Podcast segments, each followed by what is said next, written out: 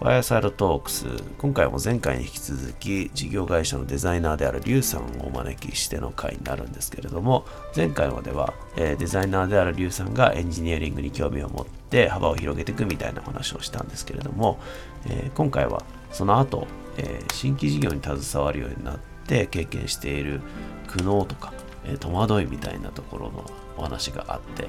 え、同じく新規事業に携わってきている私三平と、え、まあ、新規事業のマインドセットみたいな話とかがあったので、まあ、ここが結構、え、まあ、例によって長くなってしまったので切り分けてパート2として、えお送りすることにしました。はい、というわけで、え新規事業におけるお話、えお楽しみください。それではどうぞ。で今その仕事の方でその上司とも話してるのがもう一個ありまして、それはそのなんですかね今までの僕のそのエンジニアとのコミュニケーションとかで全部その作るものはもう大体どういう価値のものは作るっていうのが決まってて、うん、あの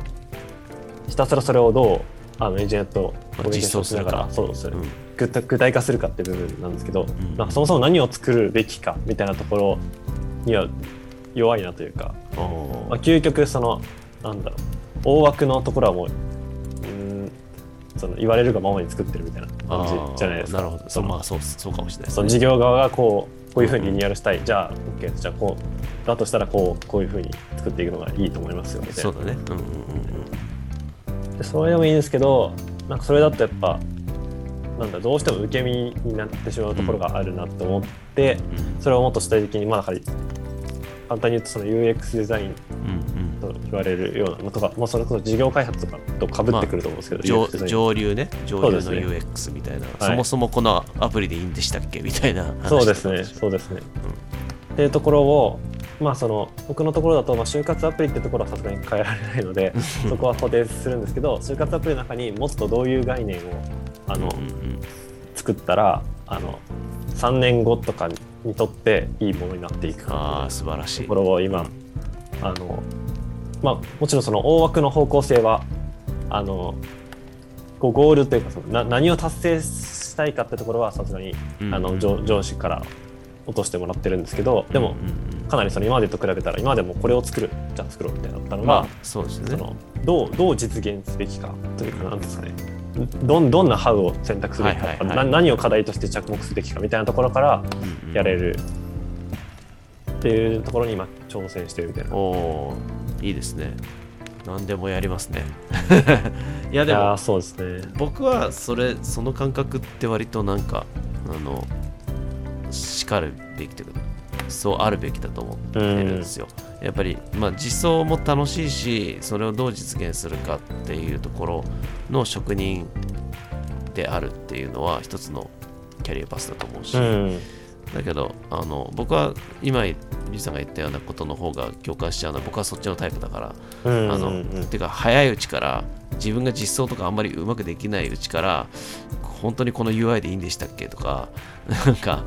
いやこの機能いります？みたいなことを生意気にも思っちゃうからだから自分で企画サイドに行っちゃって自分で企画して自分でデザインして出しちゃうみたいな形だったんで。あとすごい今気になったのはあの3年後っていう話したじゃないですか、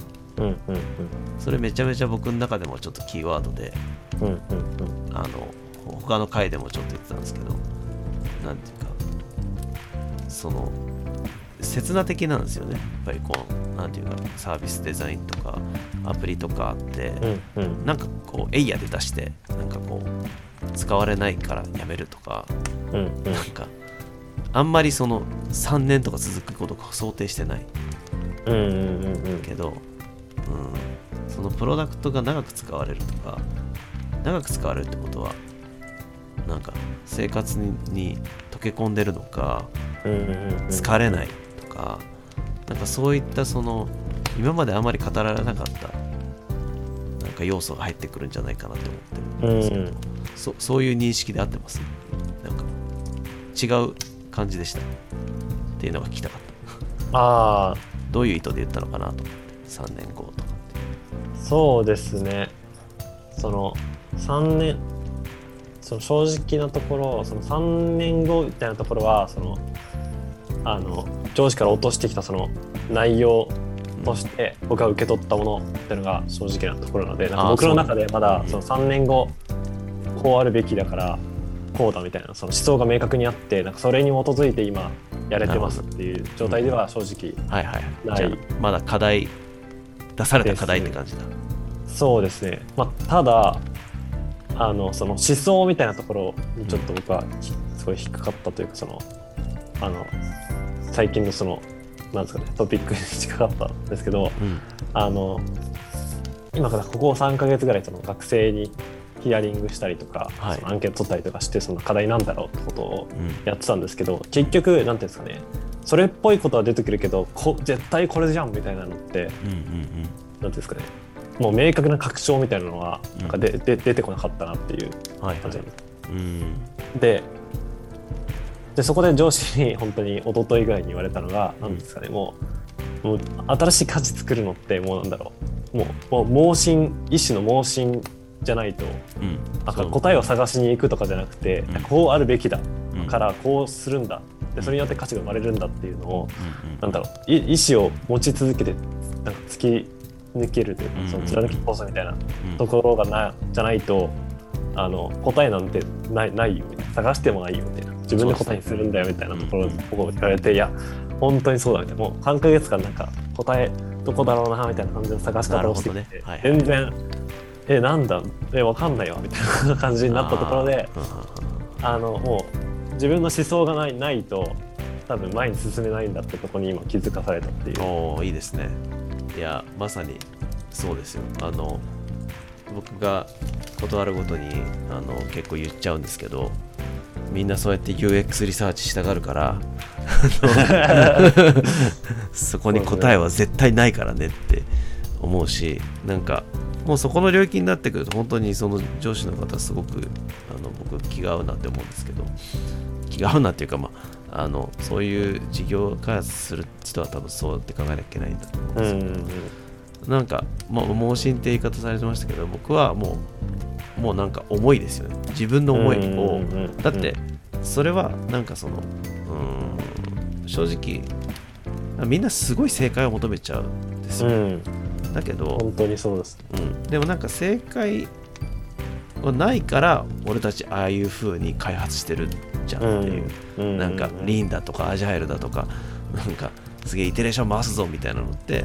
正解がないから試して試してダメだったらピボットしてみたいなことをやり続けるから。ああいう手法を取ってて。答えがあるんだったらウォーターフォールでがっつり作った方がクオリティ高いんだから。っうん、て思うんですよね。そうですね。本当に、その、本当に、あの、なんていうんですかね。今まではやっぱその、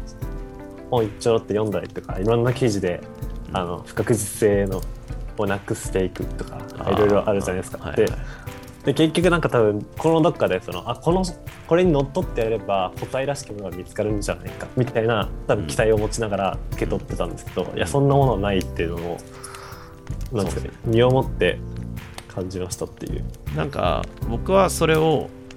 あの元から正確かもしれないですけど答えがないってことはめちゃめちゃ楽しいなって思ううんんですよ。だって何してもいいってことだか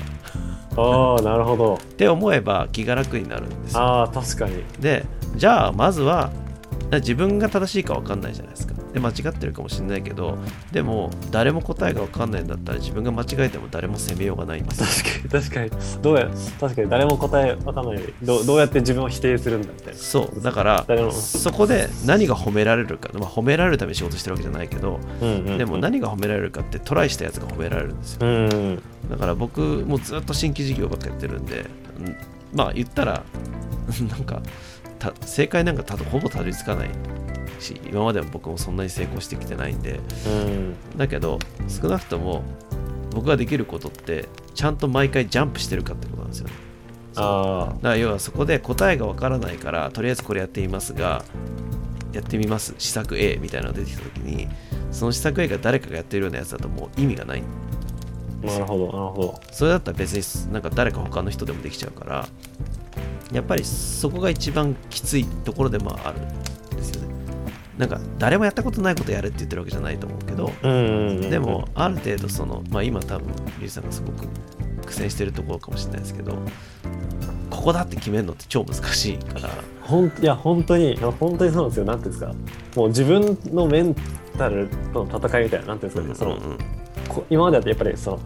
固定されたもうこれを作ればいいんだろうなってのはなんとなくある中でそこに向かっていくってところだったのが、もうそれすらないままずーっとその模索し続けるっていうこと自体がめちゃくちゃまあちょっと。まあ、捉え方みたいなところもあるかもしれないですけど今までは少なくとも答えを探しに行ったけどないものを探すみたいなことをずっとやってたんで。なんかあの僕す。のすおすすめというかあの UX リサーチみたいないろんなことをやるのはあのやりようだと思っててうんうん。その彼らが言ってることは基本的に新規事業とかなんか新しいアイデア出すときは僕は全然参考にならないと思ってるんですけど、うん。うんあ参考になるっていうか彼らが言ってることとかは別にあの彼らは知ってることしか言わないからその上司の方も言ってたと思うけど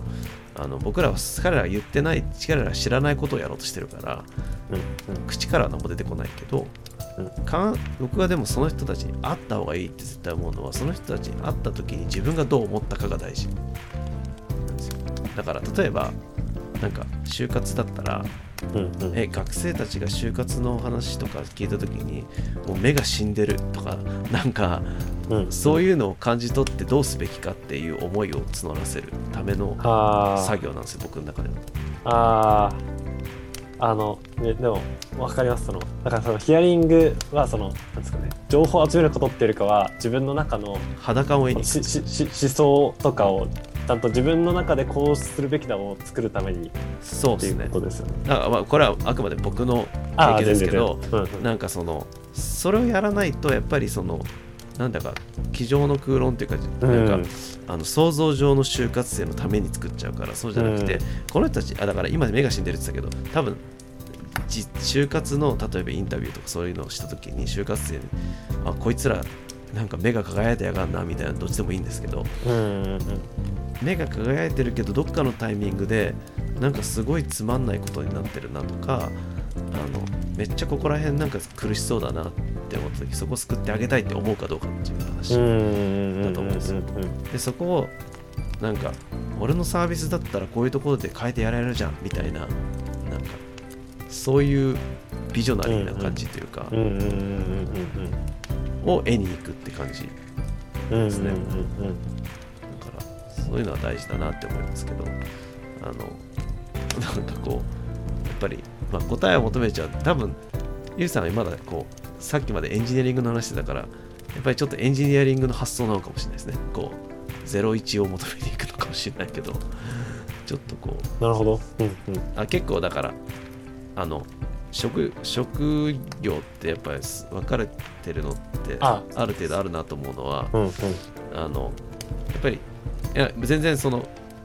かこのステレオタイプでは語りたいわけじゃないけどあ全然全然全然全然。傾向としては多分あるんですよあ全然あると思います。そのそのその職業なりの考え方ってのはめちゃくちゃあるとそうでやっぱりその実装とかにやっぱずっとあのある意味こう情熱を捧げてきて、思う。うんうんうんエンジニアリングみたいなのやってる人たちっていうのはそういうもう答えが分かんないみたいなものに対してはやっぱりちょっと気持ち悪いさを感じるそうですね。確かに。ああ確かにですね。うんまあ、それはタイプの問題だから私うんもしかしたら慣れの問題ででもエンジニアリングやってる人の中でも全然そういうタイプじゃない人もいるしあの、そういうふわっとしたその企画とかが得意なエンジニアリングの人もいるしうんうんうんうん全然職業で語ってはいけないとは思うんですけどうんうんうんうん。ただなんかその傾向を僕はあの今の現代ガルリーさんではちょっと感じるなといや本当におっしゃる通りですね。多分エンジニアリングない逆になんなんでエンジニアリング楽しいのって聞かれた時に多分そのまあ絶対エラーとかあと、なんですかね自分の思ったとこうやればうまくいくだろうみたいなのがうん。あってうまくいかなかった時うまくいった時みたいなのがあってでやっぱその想像通りのものができた時とかなんかその想像通りのものじゃなかったけどそのエラーとかバグみたいなのを倒して 僕動いた時の気持ちよさみたいな。はいはいはいはいのがあるんでそれって結局答えが見つかった時の気持ちよさみたいなそうですね、うん、なんかちょっと数学者的な あの気持ちよさだよね。なのでその傾向とか気質はもう大いにあるなと思います。でも分かんないんですよ。あのその例えばそういう人が今そのでもリュウさんはそのそういうことをやりながらもえっ、と企画にもちょっとこう関わっていきたいってちょっと思いがある中で、うん。うん。えっとたまたま上司さん上司の方とか僕はなんかこういうタイプなんですけど、うん。うんうんその割となんていうの感覚タイプなんだとう思うんですよね。んうん。あのだけどもしかしたらもう少しそのロジカルなうん。うん進め方はあるのかもしれないですよね。だからそうですね。一概に言えないかもしれないなってうん思ってます。あの違いに言えないかもしれないって言ってもそうだと思うんですけどでも結局もうだから行くところまで行くと多分自分は何のために生きるのかからその なななんでその事業に関わっているのかじゃあその事業のユーザーをなぜ幸せにしたいのかみたいな なんかところ、なんで結局なんか人間はその感情でなんですかねロジカルさを全部説明するためのもので基本的に感情で意思決定するみたいな話もまあ。あったりするんで、うん。なんかやっぱりビジョナリーのところは行ってないといやまあなきゃいけないわけじゃないで。すね。いやわかんないですよ。僕はうーんとだ要は一人で全部やれる必要ないわけだから。ああ確かに確かに確かに。だし例えば確かに。うーんと今ちょっと僕の中でしこう考えあの今の話を受けて考えたのは、うん、と言うてもなんかその実際アイデアを出す時とかその例えば何か施策とかその機能のアイデアを出す時って、えー、とやってることはあんま変わらなくてじゃあうんその感覚でずっとなんか、あある日思いついたらポンっつってやってるわけじゃなかったりすると思うんですよ。うんうんうんうん。でその持ってき方がみんな違うとは思うん。ですけど、僕とかはもうんうん。うさっき言ったようななんかちょっと暑苦しい感じに持ってっちゃうっていうかうん 思いが乗ってないと嫌だみたいなところがあるんだけど、うん。うんうんそれはなんか僕はアーティスト気質だから多分、うんうん。うん。だけなんですよ。でいわゆるクリエイティブ系みたいなのに多分憧れてると思うんですけどうんうんうん。ただなんかそのもうちょっとロジカルにやってる人多分いっぱいいてえ施策とかアイデアって別にゼロから思いついてるやつなんて今今このご時世いないと思うので、うんうんえうん基本的にはそのメカニカルに、えー例えばし就活系のアプリだったらこれとこれを組み合わせたらなんかこれができるっていうのをひたすらやってるようなようにしか思えなかったりもするんですよ僕なんか。確かに確かに。その中で一番その ROI が高いものを選ぶそうとかなんかそういうマーケティングっぽいあの別にアプローチだって同じ施策のアイデア出すっていうところにおいてはまあまあ確かに。同じっちゃ同じだと思う。で僕もそれやります。なんか僕はあのどっちかっていうと、まあ、そういうなんか人と違うことやりたいみたいなのがちょっと働いちゃってるところあるんですけど、あえて違う領域からなんかこうくっつけていくとなんか新しい世界が広がって想像力が生まれる例えば就活アプリの中ではやっぱり就活にままつわる何かキーワードとかを掛け合わせるんだけど、いや就活だけどなんかただの就活じゃつまんないからじゃあなんかあのもっと楽しくやるためになんかこう音楽の業界から音楽の業界のイベントではこういうことやってるからこれと就活って合わせたら超面白いんじゃねえとか、うん。なんかそういうう作業なんですよね。僕の中のメソッドうん。なるほど。だからそれを機械的にややっていくっていうのもなんか何も思いつかない時とかそういうことやりますよね。確かに確かに。いろんなそのあ全部そのアイデアを出すための手段というかそうそうそう。共感共感値を上げて思いで出すのかなんだろう。ひたすらパターンを収集してそこから組み合わせるのか。そうなんです。でただ僕の中での経験でそれもやるんですけど一番成功率が高いのは自分のしやっぱ好きな領域とかあ例えばあの僕がやってた UX ミルクとかはそういう例であの UX ジャムとかっていうのも、あ、うんうん。あれは僕は音楽が好きだったからうんうん。ただの堅苦しい勉強会だったからうんうん。人が同じく集まるんだったらライブイベントとかの方が面白いわけでああなるほど。でライブイベントとか飲み会とかそういうパーティーみたいなのをもっとうんうん。インストールした方が面白いよね。うーん。でジャムセッションみたいなあの楽器でみんなで集まって即興するっていうので UX ジャムなんですよ。なるほど。だからそういうなんかなんていうのかなマッシュアップっていううんうんうんうん。のは一番簡単なクリエーションっていうか。なるほどですね。でそれなんかそれをブレストでみんなでやると超楽しい。なんかえ就活アプリになんか出会い系のあのアプリの機能入れたら超面白くねとかそういうレベルなるでほど盛り上がる。といいけどもう少し上流な話をするとそれで面白がって作っちゃってなんかあのなんか 花火のように一発やみたいくみたいなのがあるんで あのやっぱりさっきの上司の方が言ってた3年後どうなってたいの？みたいなのは多少は必要だという、うん。まあ戻りますよねって話うん。だそれはでもそれもなんか慣れると結構楽しくてなんかそのそのい3年後どうなってってほしいかもある意味別に叶えなきゃいけない目標じゃないんでうん。多分。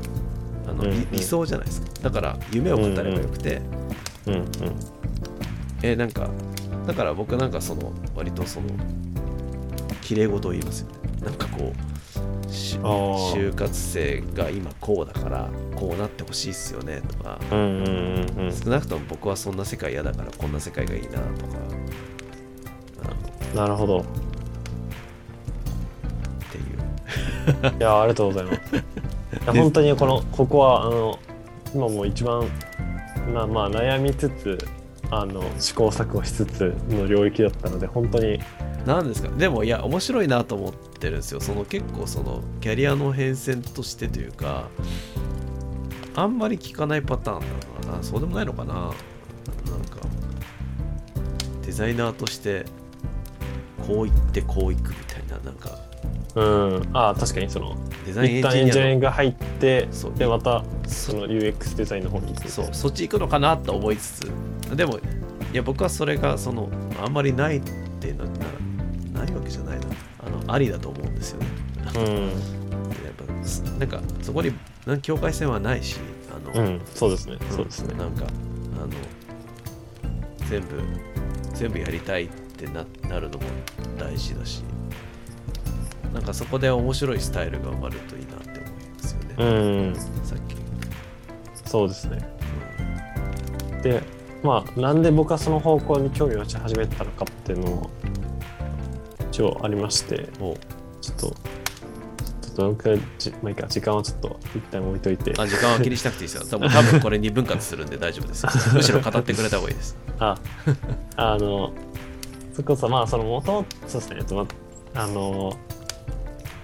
タクラムさんってあるじゃないですか、はいはいはい。はそのまあパッと思いつくそのデザインエンジニアリングっていうので、うん。まあ僕の中ではそのすごい上の方に来たというかそのデザインエンジニアリングといえばみたいなはい。はい。っていうところで来てでそのタクラムさんの本とかあと記事とかを読んでいくと結局そのデザインとエンジニアリング両方できることによる価値としてやっぱりその高速にその仮説検証を、ま、回せるから、うん。それによってそのもうさっき話したような不確実性の高いものの中であのどこが一番今の時点で一番良さそうかっていうのが見つけやすくなるよってところがあの書いてあってあの、まあ、それ自体にそうなんだなっていうのを思いつつあの面白そうだなというかあの僕自身その新しいことを知っていくのすごい好きなのではいはい。あのいろいろ試した結果あこんな結果が出るんだなっていう瞬間自体を楽しめるうんのもあったのでだしまあ普通に頭で考えてみてもその基本的にどの授業も仮説検証するじゃないですか。はいてかもうはいてかそれ自体が授業を作るってことだと思うんであのその方向にもし進めていけば、まあ、今ちょっとまだ辛いですけど辛いっていうか大変ですけどあのた楽しんであの変化を楽しみながら確実性を楽しみながらあの作れるようになるんじゃないかなっていう。うん大事ですね。でした。いや本当になんなんかこう究極の形究極のものづくりというかは自分で考えて自分でペッてペッ実装できちゃうことだと思う。うん。で実装して試して、要は粘土をこねるかのように、うん。なんか作りながら手を動かしながら考えるっていうのはめちゃくちゃ大事だと思ううん。でうん。うん。なんかその僕大学時代にもそういうなんていうかあのデザイン思考とかそういう研究室にいたんですけどあのその先生とかもあの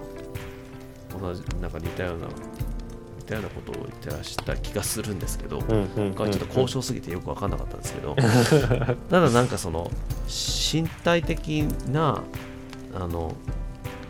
そういう作るだとか実際手を動かすことっていうことがなんかその思考を促進するみたいなことを多分言ってた。しあのそういうのが何よりも大事で。で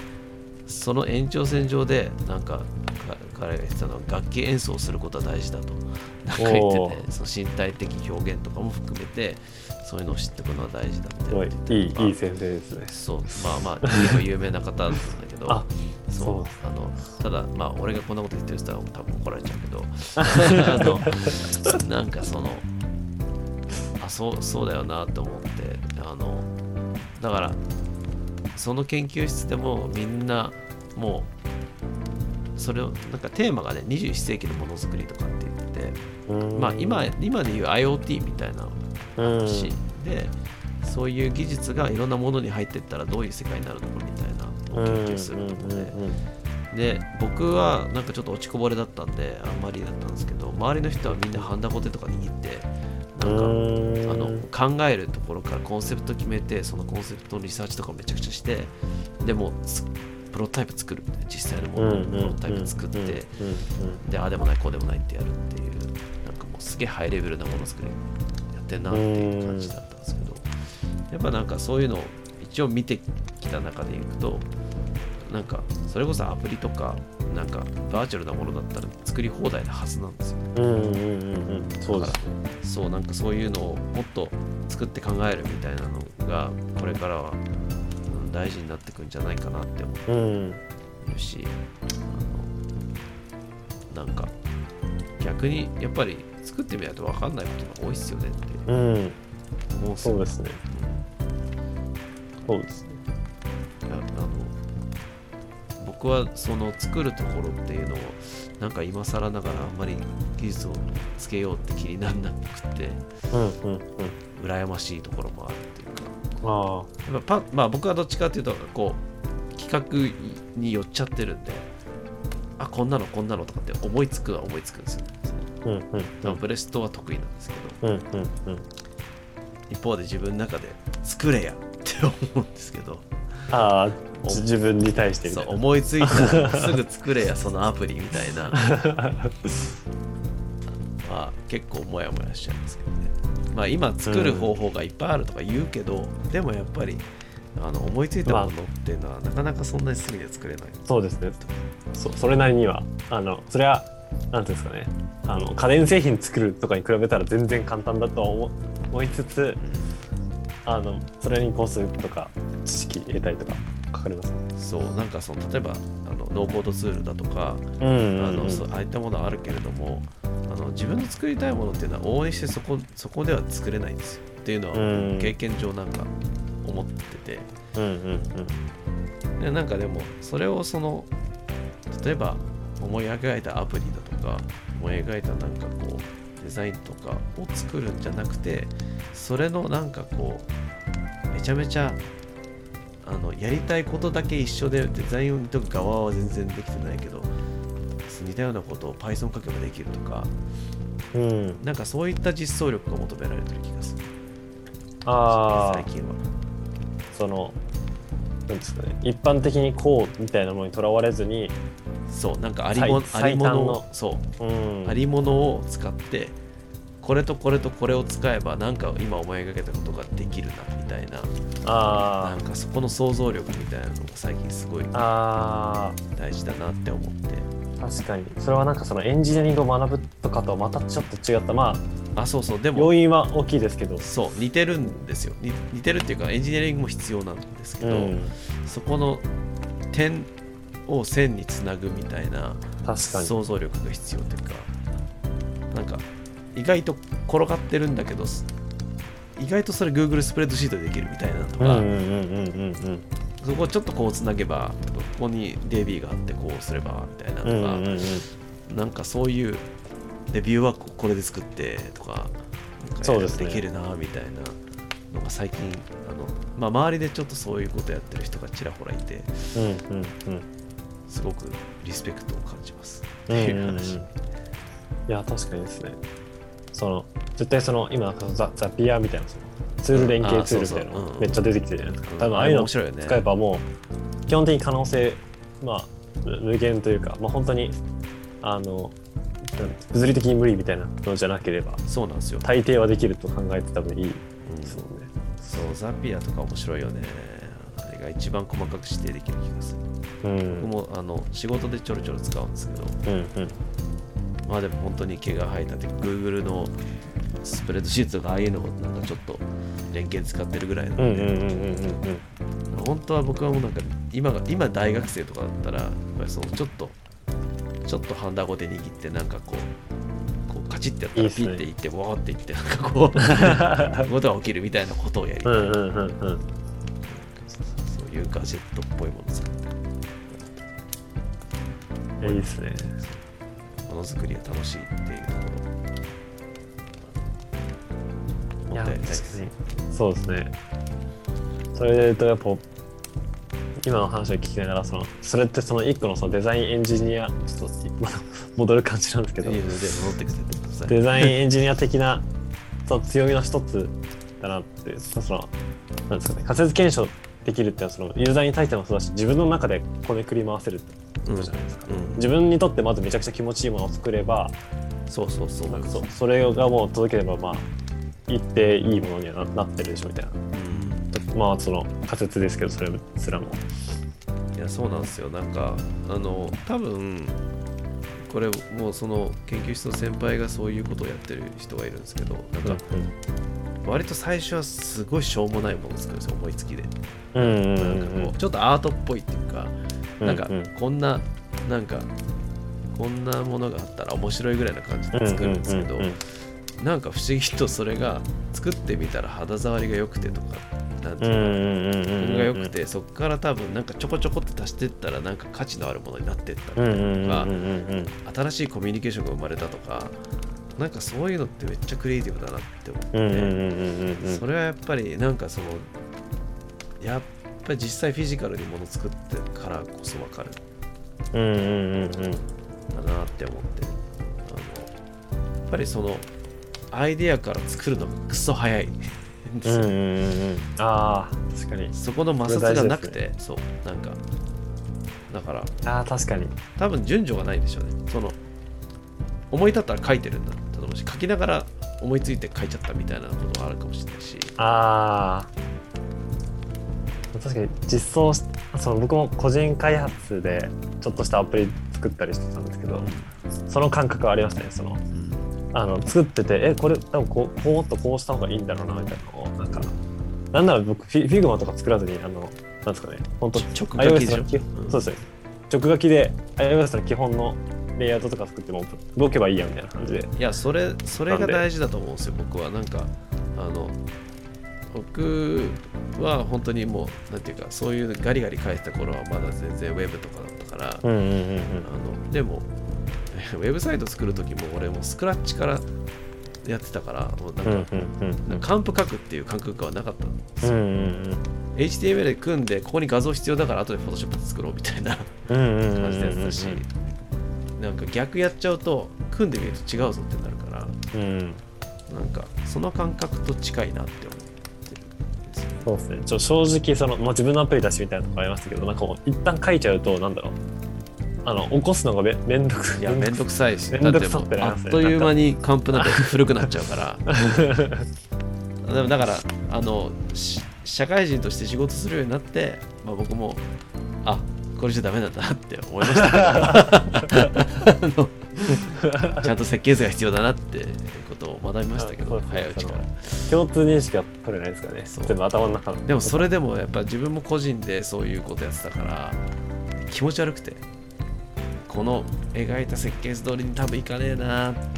みんなごめんみたいな 感じになるというか。なるほど。まあでもなんか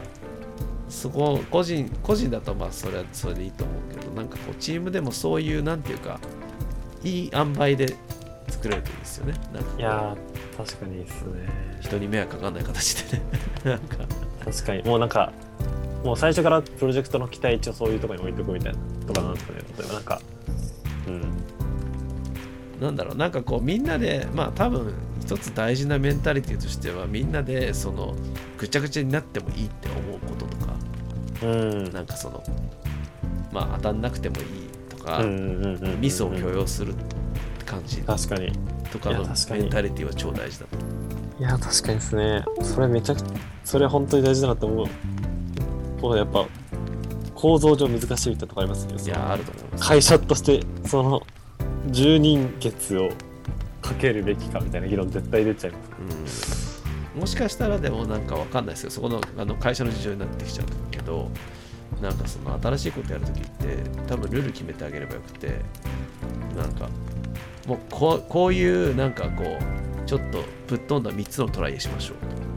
みたいな。でこの3つのトライだけは自由にやりましょう。とかでうん。だから一番筋がいいやつをベースにまたちょっと次のプランにやりましょうとかわかんないけどそういうことを明言することによってちょっとこうもしかしたらうまくいくことがあるかもね、うんそれをなんとなくなんかトライしてダメでトライしてダメでってやっていくとやっぱモチベが下がっていったりとか確かに。なんか不信感が出たりするからっぱり不確実性のマネジメントの仕方みたいなのが結構いやーそれは全然ちょっと僕になかった発想ですね。確かに。その完全オープンではなくていちょっと制約をそうそう。つけるみたいな感じですか？でそのなんか完全オープンやってもいいことにならないんですよ。結局その,、あの無限にトライがあってもなんかうん。緊張感のないトライが続くだけなんで、うんうんうんまあ、そういう意味ではある程度自分のなんかこう排水自信じゃないけど。うんうんうん。だけどそのなんていうか無理しない程度の中でみんながオープンマインドでこうやるっていうことが結構大事だ。みんなが楽しみながらああでもないこうでもない。なるほど。でどうしたら面白いかなとかあのまあ就活アプリで面白いとかはないかもしれないけどでもその自分たちがやっぱり多少エキサイトしないとうん。うまくいかないんですよ。それいけるって、まあ盲信っていう話が出てたんですけどうん。うんこれいいじゃんいいじゃんいいじゃんわーって作っちゃってやった後はうんあんま良くなかったね。でも 次行こうみたいなメンタリティじゃないといけなくて。確かに。でも結構今正解を求める人って多いからあのそこで正解じゃなかったね間違ってたねってなんかトラウマが1個増えるみたいな感じになっちゃうのはめちゃめちゃクリエイティブじゃない。確かに。から。その負負の制約みたいなのあそうそうそう。でもそね。それをだからやっぱ最初から口酸っぱく言わなきゃいけないのはそれはどうなっても負ではないなの。うんうんうん。間違ったならまた1個学んだねなんですよね。うんうんうんうん。これダメだってことが分かったから一回次行くぞっていういかやー。そういうメンタリティで。で大事なマジで大事ですね。っていうのが楽しいところだと思うんですよ。そうですね。っていうなんか僕がばっか喋っちゃってすいません。いやもう僕はもう今まさにその転換というかその答えを探すような考え方からその楽しみに行く、まあ、楽しみに行くが全てではないですけど僕は楽しみに行きたいと思ってるので、うん。あのいやその転換点です。ごいそのしもう上司からももうなんなら言われてるんですよね。そのもう当初からそのなんか失敗失敗しろよみたいな感じで言ってくれてたんですけど、まあ、そのなんていうんですかね真の意味を理解せずになんていうんですかね。あの 答えを探しに行っちゃってたみたいなところはあったんで。いや僕は、うんまあ、分かりますよ。すごい気持ち分かるし多分ゆうさんみたいなあの領域から行くとなおさらそうだと思うんですけどあの僕は結構極端に考えると気が楽になるんであの地雷を踏みに行くっていう言い方をしましたいつも。おおなるほど。あの自分がアイデアがつまんないんですよ。基本的にその、うんうん。正解を求めていくとうん。なんか無難なことをやろうとするからうん。そうじゃなくていやこれじゃあ失敗しても学ばないし要はああの多少突っ込まないと何の学びにもならんいやーそれもそれもそれもすごい実感がありますね。その無あのだ難にそのうん。あすいません。いやいや。あのだ例えばあの学生に対してその不安なんですかアンケートみたいなうんしてみたりするんですけど、めっちゃ無難オブ無難じゃないですかそのまあ中から出てきたものみたいな、見えちゃうじゃないですかそのそうすね結論が分かってることやってもしょうがないんでそうですねだからそこの例えばリサーチする時も自分が知らないことを聞きに行かなきゃいけないうんっていうか想像もつかないことを聞かなきゃいけないからうんあの不安なこと聞いたら大体わかるんですよもう答えは出てるからうんうんあのもっとそのもっとオープンクエスチョンじゃなきゃいけなくてだからそれはオープンクエスチョンなようでいてオープンじゃないんですよ多分答えが想定できてるからイエスノーに近いけどもしかしたら楽しいこと聞いてあげた方がいいのかもしれないですねああ理想の方を知りに行くそうだかそうなんかあのえそんなこと思ってたのみたいな発見がないとあなるほどなるほうんその質問設計も一つまあめっちゃ難しいところだと思うんですけど、ど、うんうんなんかえなんかこう彼らが多分答えるのが難しい質問とかでもいいしうんうん。全く関係ない質問なのかもしれないですけど。なんか就就活に就活中例えばなんかわかんない。な何が何に役立つかわかんないけど。いやい息抜きって何してんですか？そうとかね。そうそうそうそうあなたの心の質は何なんですか？みたいな。BTS ですみたいな。それはなんか想像つくような気はしますけど。あそうなんだ。みたいな。何も生きねえな。みたいな感じになるかもしれないけど。あでもなんかなんですかね。想像つく結果的に想像つかないの得られたのは何ていうんですかね。どどんな環境で今過ごしてるんですかっていうのは結構よよかったですね、まあまあ、まあ結構それもあのいいわゆるデザインリサーチみたいなところの本に書いてあることですけど。うんうん。だからそこの、まあ、特にアプリとかね作ってるんだったらそういうのってすごい分かりやすいところだと思うし、うんうん。なんかそこら辺なんか何にしろ最近いろんな人と話してる中でも出てくるんですけどあのもう、まあ、まあ僕が話す人ってなんかアラフォーが多かったりするんで 最近はあのみんな結構言ってるのはもうなんか先が見えてるような仕事したくないみたいなああなるほど。のノリを感じるんですよね。要はなるほど。もう結果見えてるじゃんとかもうななんか一通りやってるから確かに。こういうことしたらこうなるって分かってることってワクワクしないんですよ。なるほど。だからそういう新機能を作るとかっていう新しいアイデア出す時もこれやったらどうなんのかな分かんねえけどなんか少なくとも自分が通ってきた道じゃない道があるんだったらそれは楽しいよねみたいな感覚。なるほど。って大事かなって思いますなるほどですね。だからみんなにとって未知であることが未知だからもうもうどうなるか分かんないってなったら失敗を許容するしかないし。確かに。でもそれを終えた時に絶対何かの経験値は残るじゃないですか。そうですね。っていう肯定的な気持ちになれるから。ああなるほど。そういうそれがなんかある意味無難なやり方だと思うっていうああだからそのああ分かりました。そのある意味ってリスクヘッジしてるのよ要は。あの、うん。成功は結構実は低いが失敗しても何かは残るっていううん。なんかその確かに。会社の資産になりますみたいな。確かに確かに確かに。あのここまで飛び抜けたやつは初めてだからこれはいい事例だみたいな。そうここうなったらこうなるんだ。うん少なくともほどみたいな。そうあの少なくとも後の人はその失敗を繰り返さなくて済む。とか。確かに。っていうと気が楽になる僕もまさに今そういう感じでちょっと今せめぎ合いなんですよね。なんか今僕も新規事業やってるもう完全にもううちの会社にとって新しい事業なんですけど。でも、うん、ちょっと油断するとやっぱりまた同じようなことやりそうになるから。うんうん。でまあそこはだから同じようなことをやるけどうーんと、まあ、自分のキャリアとしてすごくそのなんていうか頑張ってきたことを踏襲するってことは大事だとは思うがうんだけどそれゆえにこれこうやったらここまでやったらこうだっていうのが見えてくるからうん。どうやってそこに新しいチャレンジを混ぜていくのかとかうっていうのが結構難しくて。うんうんうん今僕も悩んでるんですよねそういう意味ではなるほど。どうやったらワクワクするのかなこれみたいな。いやいいっすねそのいやなるほど。っていう。まあそういうことを僕もずっとやってきてるんで分かります。なんかいろいろ。ありがとうございます。はい、なんか なんかあのお悩み相談室みたいになってましたけど。いやそうです。でも僕としてはすごいありがたいあいやいやいやなんか。そのフレッシュです。本当にもうもうメイントピックについてずっと話してますって感じなのでこのこここ最近の僕にとっては。それこそ今アイデア考えたりとかしてるんですけどもうちょっと尖ったの出してもいいなっていう。そうですね。なったので、とがまあなかなかねその、うん。言い方ですけど、うん。御社もまああの攻めた会社だとは思うんですけどとはいえ組織があるとねまあまあまあまあまあ。あのきれないとこもあると思うけどでもなんかあの最初のうちはだから多分みんな慣れてないから難しいかもしれないですけどなんかこうもういかにみんなで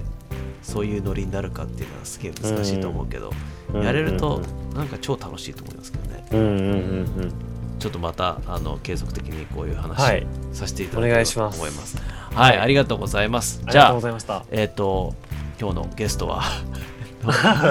某事業会社のデザイナーでしたね。結局はデザイナーなんですけど、そうですね。えーリュウさんでした、えー今日はありがとうございました。ありがとうございました、はい